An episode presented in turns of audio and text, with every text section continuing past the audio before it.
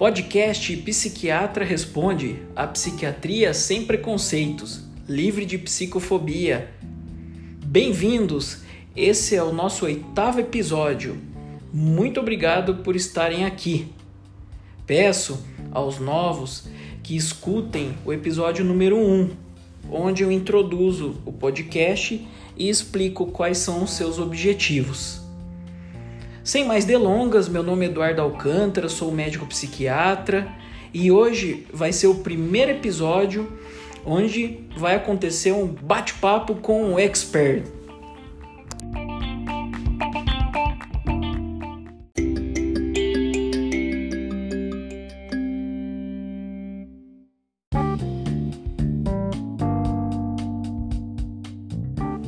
Hoje estamos aqui com meu colega médico psiquiatra, Dr. Edivino Cruz Júnior. Vai ser o nosso primeiro bate-papo aqui do podcast Psiquiatra Responde. Bem, vou apresentar o Dr. Edivino para vocês. Bem, Dr. Edivino Cruz Júnior, ele é médico formado pela Pontifícia Universidade Católica do Paraná, ele possui residência médica em psiquiatria pela Santa Casa de Misericórdia de Curitiba, PUC-PR. Ele é pós-graduado em emergências clínicas pela PUC-PR. Ele é ex-preceptor do curso de residência médica em psiquiatria da PUC-PR e também ex-preceptor do curso de residência médica em psiquiatria da Prefeitura Municipal de Curitiba. Doutor Edivino também tem uma ampla experiência com crianças e adolescentes institucionalizados e reabilitação social. Então, meu amigo, muito obrigado por estar aqui presente nesse bate-papo. É, a palavra é toda com você, doutor. Oi, Eduardo. Primeiramente, eu queria agradecer aí o teu convite por participar é, do teu podcast aí, Psiquiatra Responde. Primeiro, uma grande admiração que tenho por você, agradeço muito o convite e agradeço também os ouvintes aí do teu canal de podcast que estão ouvindo a gente aí. Bacana.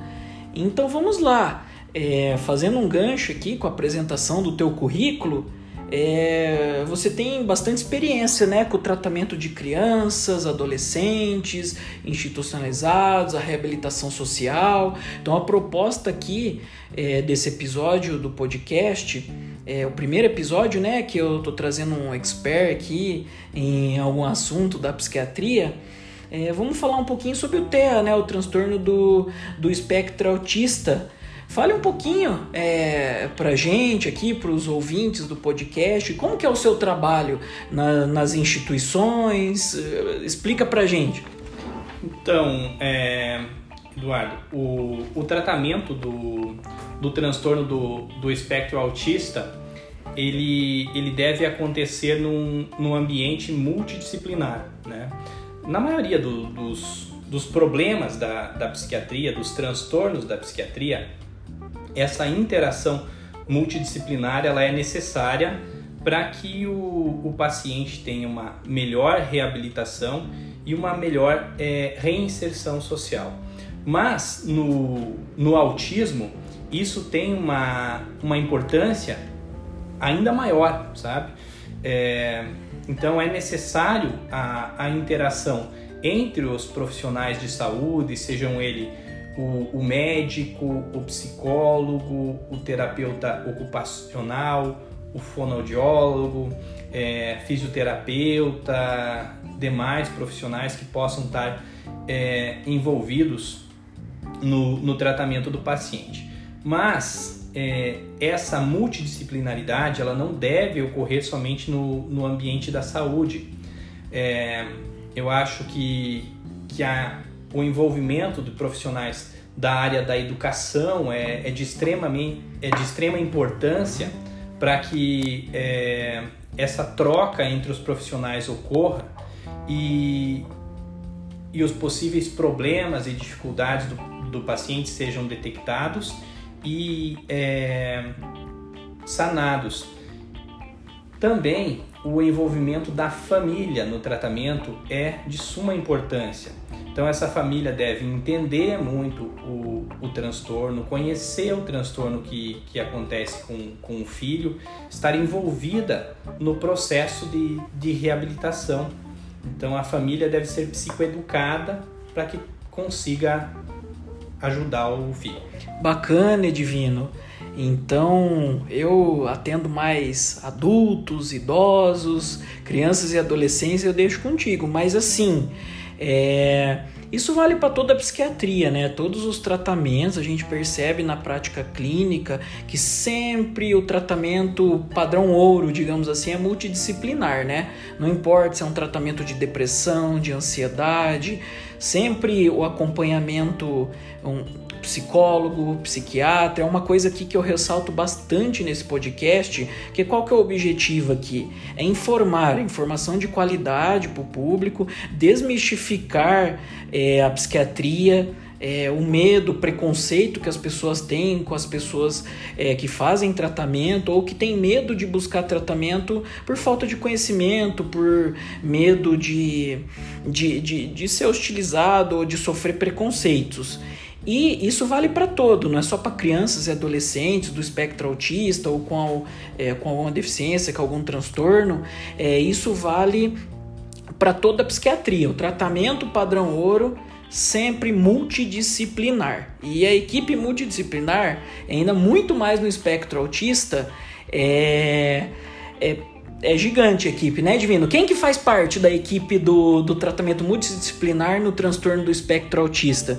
Então, no, no transtorno do espectro autista vai estar envolvido um profissional médico né, no, no tratamento, é, o psicólogo, o terapeuta ocupacional, o, o fono, é, fonodiólogo, né?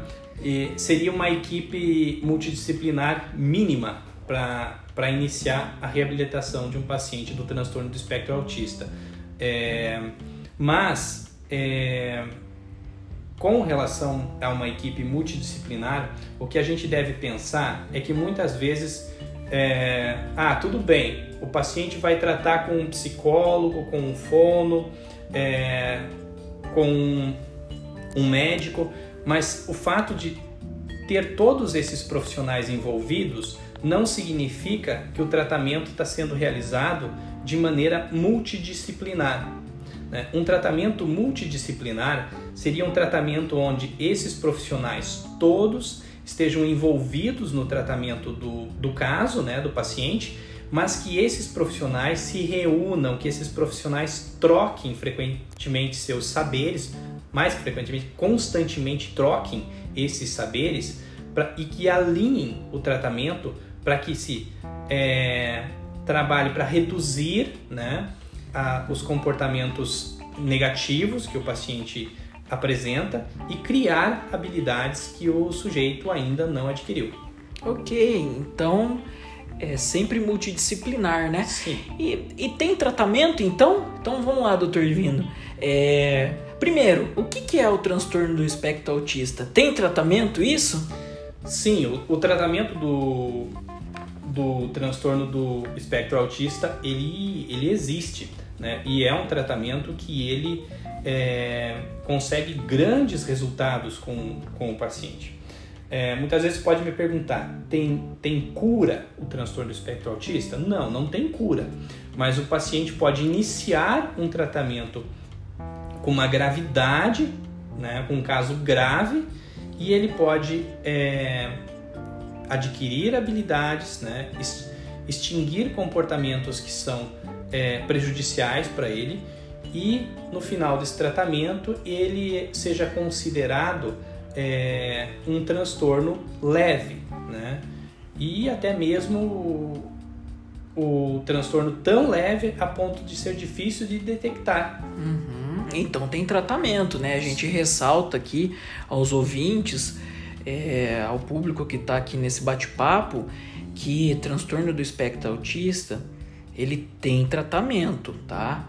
Então tem que buscar ajuda, tá? Não, não é, é de certa forma até um, um preconceito, ah, não pode tratar, não tem o que fazer, deixa pra lá. há equipes extremamente qualificadas. O Dr. Divino trabalha em instituições junto com várias pessoas. Ele já falou aqui as, as profissionais que estão envolvidas nesse tratamento. É muita gente, bastante gente qualificada, né? E, doutor Divino, qual que é o papel do médico no tratamento do transtorno do espectro autista, é, dentro da equipe multidisciplinar? Qual que é o papel do médico? É, o papel do, do médico é, ele é importante nesse tratamento. Eu esqueci de, de mencionar também o, o pediatra, o médico pediatra, que é quem vai acompanhar esse, o desenvolvimento da criança e é quem tem a maior probabilidade de detectar possíveis dificuldades do desenvolvimento dessa criança. Então, um, médico pediatra atento é um sujeito que rapidamente é, detecta os déficits e encaminha o paciente para um tratamento adequado. Então, é, a gente não, não pode deixar de, de mencionar a importância do profissional médico pediatra na detecção do transtorno. Por quê? Porque quanto mais precoce o diagnóstico, quanto mais cedo for a estimulação é, desse paciente, melhores são os resultados né? fazendo com que o sujeito é, se enganje num tratamento é, específico para o transtorno de, de espectro autista e adquira novas habilidades para o desenvolvimento do sujeito. Ok, doutor Divino. Então, pessoal, é, ressaltando novamente, tem tratamento e o quanto antes, em resumo ao que o doutor Divino falou, o quanto antes buscar ajuda melhor, para o melhor acompanhamento é, dessas crianças. E o papel do médico psiquiatra dentro dessa equipe é o que o doutor Divino falou, ele faz parte da equipe e ele é de bastante importância. Fale um pouquinho mais sobre isso, doutor Divino. Então, primeiramente, eu acho que é, o, qualquer profissional dentro de uma equipe multidisciplinar, ele ele está habilitado, habilitado, apto para fazer um diagnóstico do, do problema. Mas por uma questão legal, a, o profissional capaz, capacitado legalmente para de, definir um diagnóstico do transtorno do espectro autista é o profissional médico, no caso, uma equipe onde um psiquiatra faz o, o diagnóstico do, do transtorno e a prescrição do tratamento também está a cargo do, do psiquiatra. Então é ele que vai indicar e prescrever esse paciente. É, e para que, que o médico tenha condição de diagnosticar um, um paciente, ele vai precisar é, interagir com essa criança. Então, é uma maneira diferente, o sujeito vai ter que ir é, para o chão, vai ter que brincar com essa criança e perceber no brincar como são as reações dessa, dessa criança, quais são os interesses e como são os interesses pelo contato social, que é onde a gente vai é, perceber os déficits da criança e também as possíveis alterações sensoriais que a criança possa ter que nos dão indicativo do, do diagnóstico. Ok, então agora que você contextualizou um pouquinho sobre equipe, sobre o, o que é o transtorno do espectro autista, uma pergunta que a gente escuta muito no dia a dia, que é falado muito, é assim, como que se faz o diagnóstico do TEA, doutor Edivino? Quais são os exames? Tem algum exame que pode pedir? Como que funciona isso? Vamos tentar é, caracterizar aqui para os nossos ouvintes, que eu sei que os nossos ouvintes aqui são pais, são é, até pacientes, né? Muita gente aqui está passando. Até quero agradecer por todo o apoio ao podcast de todo mundo, tá? Se você está gostando desse bate-papo aqui com o doutor Edivino, médico psiquiatra, psiquiatra, é, nesse oitavo episódio do podcast Psiquiatra Responde, compartilhe com alguém, compartilhe esse episódio, mande para alguém no WhatsApp, no Facebook, nas redes sociais. Vamos passar esse conhecimento para frente, vamos tentar quebrar esses preconceitos, vamos levar o conhecimento para a população brasileira. E, e desde o começo da conversa aqui, a gente está falando de busca de ajuda, tratamento precoce. Então vamos lá, doutor Edivino, como que se faz o diagnóstico? diagnóstico do TEA? Então, Eduardo, o diagnóstico do, do TEA é um diagnóstico clínico. Então, não, não há um exame que se comprove a presença do transtorno do espectro autista.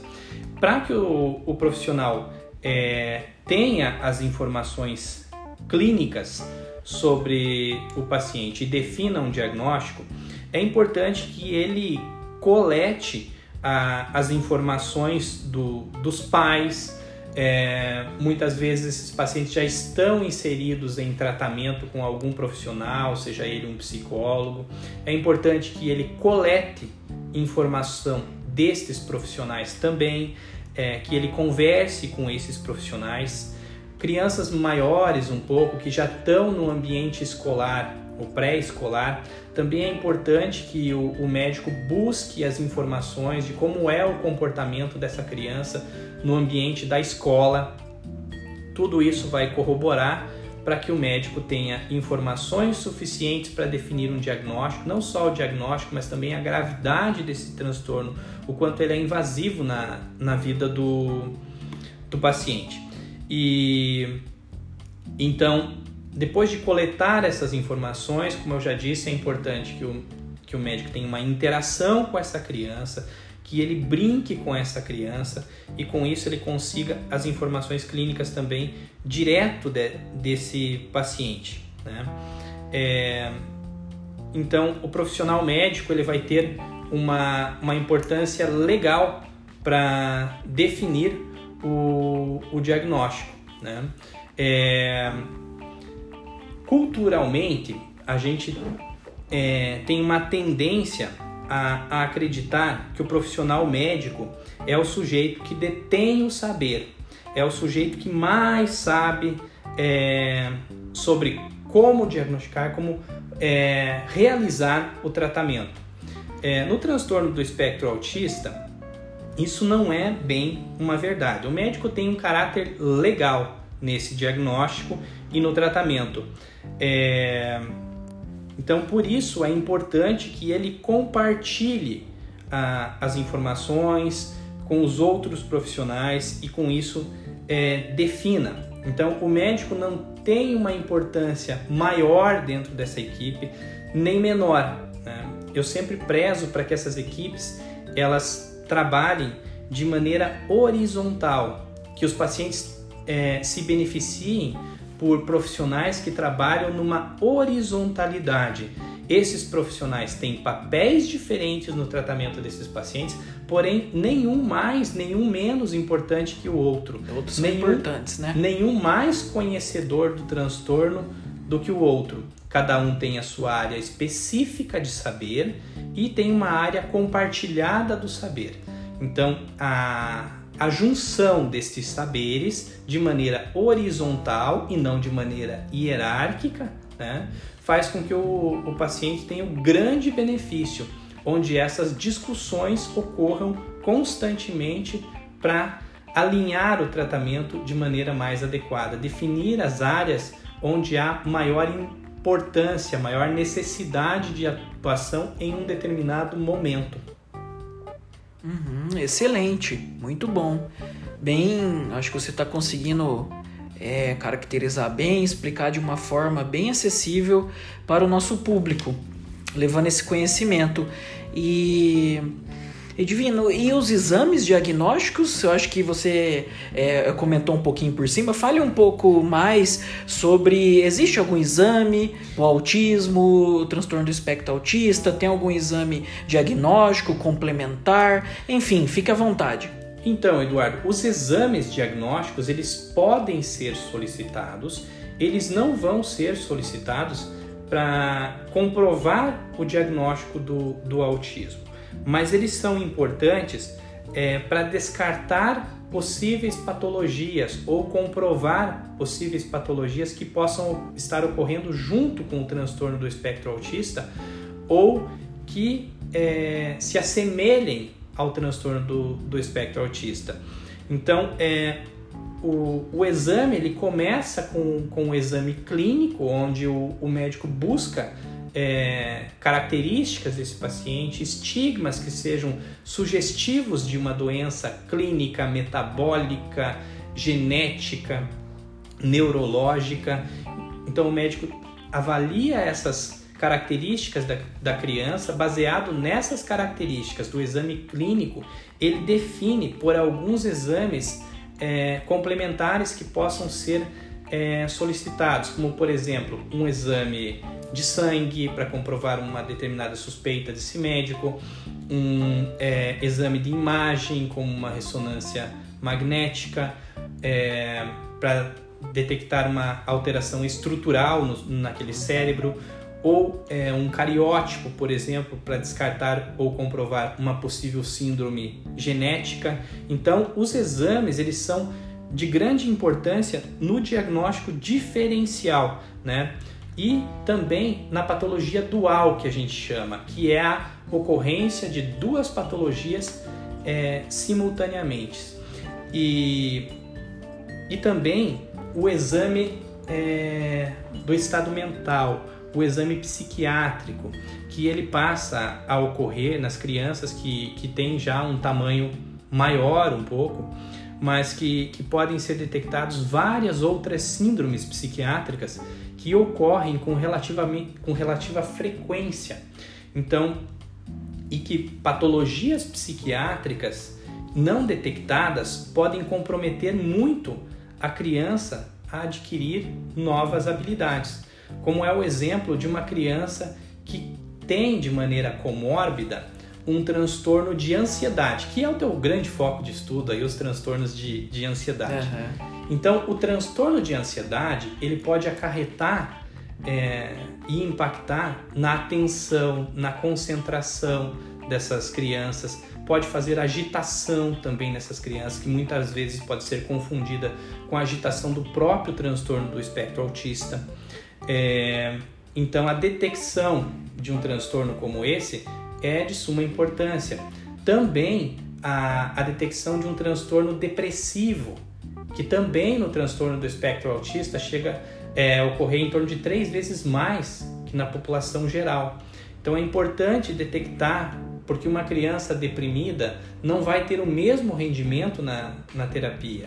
Então é necessário detectar o, os transtornos comórbidos. Um transtorno bipolar, por exemplo, também pode ocorrer com relativa frequência. É, algumas vezes transtornos psicóticos. Então é importante que o paciente tenha esse acompanhamento com o exame psiquiátrico para que detecte os transtornos e trate de maneira adequada, porque eles podem impactar no resultado da terapia que o paciente faz. Perfeito, doutor Edivino. Eu acho que essa mensagem é muito importante, né? É um, um, um papel do médico é, dentro dessa equipe é, fazer essa investigação clínica mesmo, né? Porque além dessa do diagnóstico de base, ele pode ter algum outro, como já foi citado aqui. A questão da patologia dual, eu vejo que isso vale para não só para crianças, adolescentes, para para todas as, as faixas que a, que a psiquiatria é, atende. Mas fale um, um, um pouquinho mais sobre essa questão da quando a criança a criança tem transtorno do espectro autista você falou sobre patologia dual né ela pode deprimir, ela pode ter também uh, um quadro psicótico. É, como que funciona isso? Vamos deixar um pouquinho mais claro. Isso pode ocorrer para as pessoas ter ciência, né? Porque às vezes é, ah, é, é, a criança tem o TEA. É só isso e acabou, né? Não precisa nem ir no pediatra e no clínico geral, não precisa nem colher um hemograma mais, não pode ter nem um, um quadro de anemia, não pode ter mais nada. Então explica um pouquinho mais sobre isso. É, exatamente, Eduardo. É, o, o fato de o, trans, de, o, de o sujeito ter um determinado transtorno é, não protege ele contra outros transtornos, né? E, e alguns transtornos a gente sabe como que tem uma prevalência maior é, de outros transtornos, que a gente chama de comorbidade. Então, quando a gente avalia um paciente do transtorno do espectro autista, a gente sabe que existe comorbidade nesses pacientes. Esses pacientes vão ter uma chance muito maior do que a população geral de desenvolver transtornos ansiosos é, ou transtorno é, obsessivo compulsivo, é, os transtornos de humor, seja ele depressão, é, transtorno bipolar, as psicoses também. Então, o fato de o sujeito ter um diagnóstico do transtorno do espectro autista aumenta muito a chance, o risco dele ter uma segunda patologia psiquiátrica, que é, é associado ao TEA. Então, a, culturalmente a gente acredita que ah, tem uma patologia, é só aquela. Não, uma patologia não descarta a outra. Pelo contrário, pode aumentar a chance de ter uma, uma segunda patologia. Ok, doutor Divino. Olha pessoal, espero que vocês estejam gostando aqui desse bate-papo, que eu estou gostando. Doutor Edivino, ele é um estudioso dessas questões do transtorno do espectro autista, tem uma ampla experiência e todos nós estamos aprendendo aqui um pouco com ele. Espero que vocês estejam gostando. Então vamos dar seguimento aqui, o nosso é, a ideia é, de trazer um expert em, alguma, em algum assunto, alguma área da psiquiatria, é a gente aprofundar mesmo, fazer um episódio. Os episódios, eu prometi que os episódios iam ser curtos. Quando eu respondesse alguma pergunta de um ouvinte, muito obrigado a todos os ouvintes que estão mandando perguntas ali nos comentários do YouTube. E mas quando for ter um momento de bate-papo, a gente vai se alongar um pouquinho mais, vai ser uma conversa maior, é, tentar tirar um pouquinho mais aí dos nossos convidados aí que são colegas, é, grandes amigos e médicos que a gente confia bastante na temática. Então vamos dar seguimento aqui, doutor Divino. E fala um pouquinho pra gente como que é a relação do médico com os familiares dos pacientes. Então, Eduardo, é... família, né? Família é uma coisa muito importante na vida de, de todo mundo.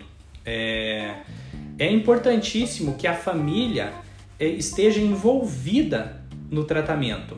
Então, os pais vêm para, para o tratamento, mas esses pais são pessoas, né? São pessoas que é, têm suas angústias, tem seu sofrimento, tem seus sonhos e vem trazendo o filho, trazendo esperança de que o problema seja é, resolvido ou amenizado. Mas é, esses pais também são focos de atenção. Eles precisam de esclarecimento sobre a, a doença, às vezes, de, de tanto a gente tratar uma patologia, é, como ela ocorre, torna-se tão comum, tão corriqueiro para a gente, e a gente perde um pouco da atenção e passa a acreditar que aquilo ali também faz parte do repertório de conhecimento dos pais. E não, geralmente é muito distante do repertório de conhecimento desses pais. Muitas vezes é a primeira vez que eles estão entrando em contato com esse tipo de informação. É... E o processo do adoecer também. O adoecer é um processo complicado. Tanto o adoecer próprio, você se deparar com uma doença, uma doença que é, é crônica ou que ela não é totalmente curável, isso traz impacto emocional. E, e nada mais sofrido para os pais do que saber que seus filhos têm uma, uma doença que é é, crônica que vai acompanhar a vida inteira esse paciente e que os seus filhos têm dificuldades, que eles têm menores habilidades, né? habilidades essas que vão ser tratadas para que elas sejam minoradas.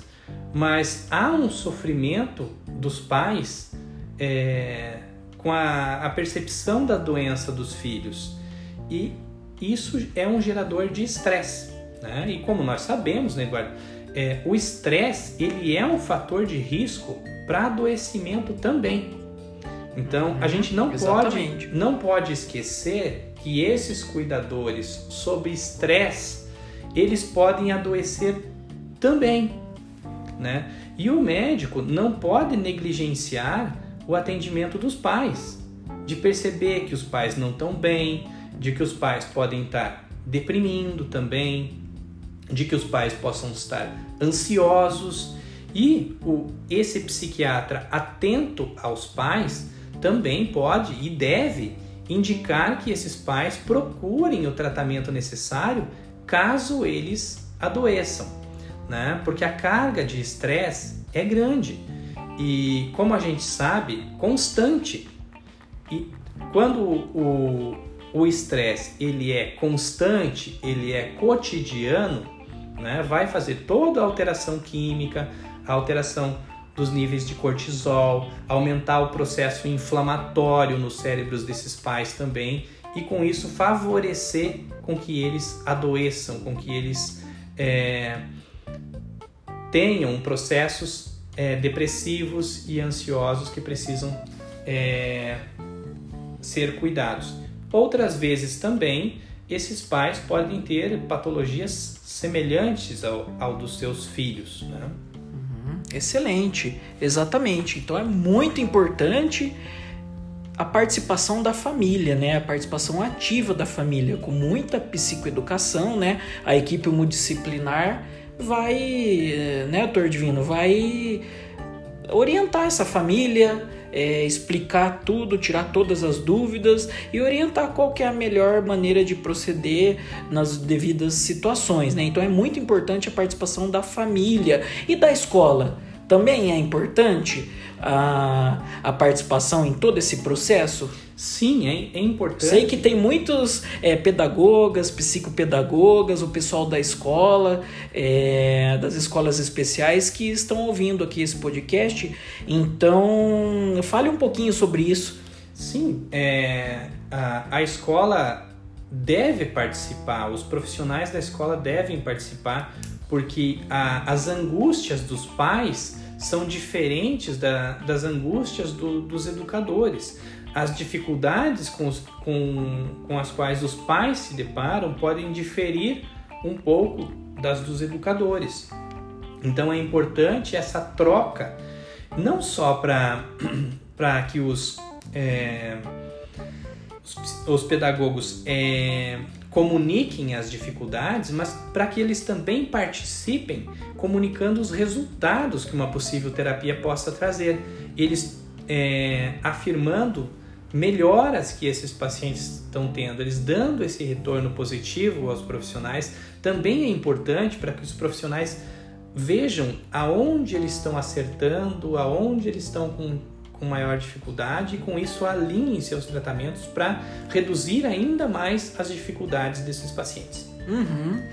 As instituições entram em contato sempre com as escolas, né? É muito importante, né? Sim, e também os familiares para que é, esses familiares saibam é, como proceder com, com uma determinada criança. Muitas vezes os, os pais é, não sabem o que fazer e tentam fazer isso empiricamente. E, e, esse manejo empírico, muitas vezes, eles ampliam os comportamentos ruins, os comportamentos, as dificuldades da criança. E quando esses pais são orientados a estimular as crianças no sentido correto, eles também contribuem para o tratamento, eles contribuem para minorar as dificuldades. Excelente! Então, é, esse é o oitavo episódio do podcast Psiquiatra Responde. Só para quem está chegando aqui agora, muito obrigado por chegarem até aqui. Já passamos de meia hora desse episódio, um bate-papo muito bom, muito produtivo, de extrema qualidade técnica. Estamos hoje aqui com o Dr. Edivino Cruz Júnior. Dr. Edivino é, é médico psiquiatra. Ele atua no estado de São Paulo e ele atua também no estado do Paraná. Doutor Divino, podemos fazer uma última pergunta aqui para a gente fechar? E sim, depois sim. deixar você com as considerações finais, você ficar livre. É, vamos falar um pouquinho de remédio, né? Eu acho que é um assunto também, uma dúvida que tem bastante, a gente é bastante perguntado sobre isso, a internet é, tá cheio de, de textos. É, quais são os fármacos? Existe algum fármaco específico para o tratamento do TEA, do transtorno do espectro autista? Fale um pouquinho para nós sobre a psicofarmacologia do TEA. Então, Eduardo, este é um grande sonho de um, de um médico que atende é, pacientes autistas, que é, exista um fármaco que, se, é, que possa ser prescrito e ele amenize o, o transtorno, ou quem sabe cure o transtorno, mas infelizmente é, não existe nenhum fármaco específico para o tratamento do transtorno do espectro autista. É, não tem nenhum fármaco que mude o curso dessa doença. É, porém, não ter um fármaco específico não significa que a gente não possa é, prescrever nenhum fármaco. É, então a gente vai tratar esse paciente é, de maneira sintomática. E dessa maneira sintomática, se eu, eu posso lançar mão é, do, de alguns antipsicóticos, né, como é, é o aripiprazol ou a risperidona, é, outras vezes eu posso lançar mão de melatonina né, para contornar as alterações do sono que essas crianças têm. É, antidepressivos também podem ser usados e muitas vezes alguns estabilizadores de humor anticonvulsivantes que podem ajudar a diminuir um pouco dos comportamentos de agitação, agressividade, ansiedade dessas crianças, é, que é importante. A criança muitas vezes precisa ser medicada para que ela consiga ficar mais tranquila e estimulada por todos os outros profissionais envolvidos no tratamento. É... E quanto às considerações finais que você me falou, eu queria é, salientar que o tratamento ele não é exclusivamente farmacológico. Né? As evidências científicas mostram que que a principal modalidade de tratamento que pode mudar o, o curso dessa doença é um tratamento comportamental, né? Um tratamento comportamental é, através de uma é, técnica, né? Chamada análise do comportamento aplicada, né? A, a sigla em inglês ABA. Então, essa ciência da psicologia ela faz é, o tratamento é, do, do transtorno do espectro autista, onde a gente vai, através disso, reduzir os comportamentos é, prejudiciais dessa criança e ampliar outros comportamentos bons que ela não tenha o, o domínio. Então, é, a ciência ABA hoje é o que a gente tem de melhor para o tratamento do transtorno do espectro autista. Então, é, os profissionais envolvidos, tanto o médico quanto é, o, o, terapeuta ocupacional, eles devem estar, é, a fono, devem estar envolvidos com as técnicas e da, da ciência ABA. E o tratamento da, da criança, ela não é realizado somente no ambiente da clínica, né, onde eu levo meu filho para uma sessão de uma hora. Não, esse tratamento ele é realizado na clínica, ele é também realizado por é, profissionais que vão na casa do paciente realizar o tratamento e, e também o número de horas né, que essa criança precisa para que ela tenha o, o, transtorno do espectro autista é, minorado é, é um número considerável de horas para que a gente considere um paciente é, fazendo uma terapia ABA, ele tem que ter um mínimo de 10 horas de terapia por semana. É, em alguns pacientes, dependendo da gravidade, essa, essa terapia pode chegar até 40 horas por semana. Então, ele é um investimento é, psicoterápico muito grande, assim, um número de horas muito grande para que você consiga reduzir o impacto dessa doença na vida do paciente né? e criar habilidades para que a vida dele seja mais tranquila quando adulto. Ótimo, excelente, hein? Acho que a gente está chegando aqui no final desse, desse episódio. Doutor Edivino conseguiu sanar muitas dúvidas, muito, muitos questionamentos, né? Hoje ele que foi o psiquiatra responde, respondeu várias perguntas do transtorno do espectro autista, desde equipe multidisciplinar, tratamento precoce, é, opções de tratamento, envolvimento da escola, da família, da comunidade, é, até evidências científicas de, de tratamentos, tratamento comportamental. Então, olha, só tenho que agradecer a você. Você é o primeiro aqui é, entrevistado desse podcast. Para mim é uma honra poder é, te entrevistar e poder também falar do transtorno do espectro autista, né? E levar esse conhecimento, né, essa mensagem da, das famílias buscarem ajuda, marcar uma avaliação. Se eu tenho meu filho, tá diferente, eu tô um pouquinho assim, eu tenho algumas dúvidas quanto ao comportamento dele, é, por que não marcar uma avaliação com o psicólogo com o médico psiquiatra? É, não precisa nem ser numa instituição, mas buscar algum profissional que tem experiência com, no assunto.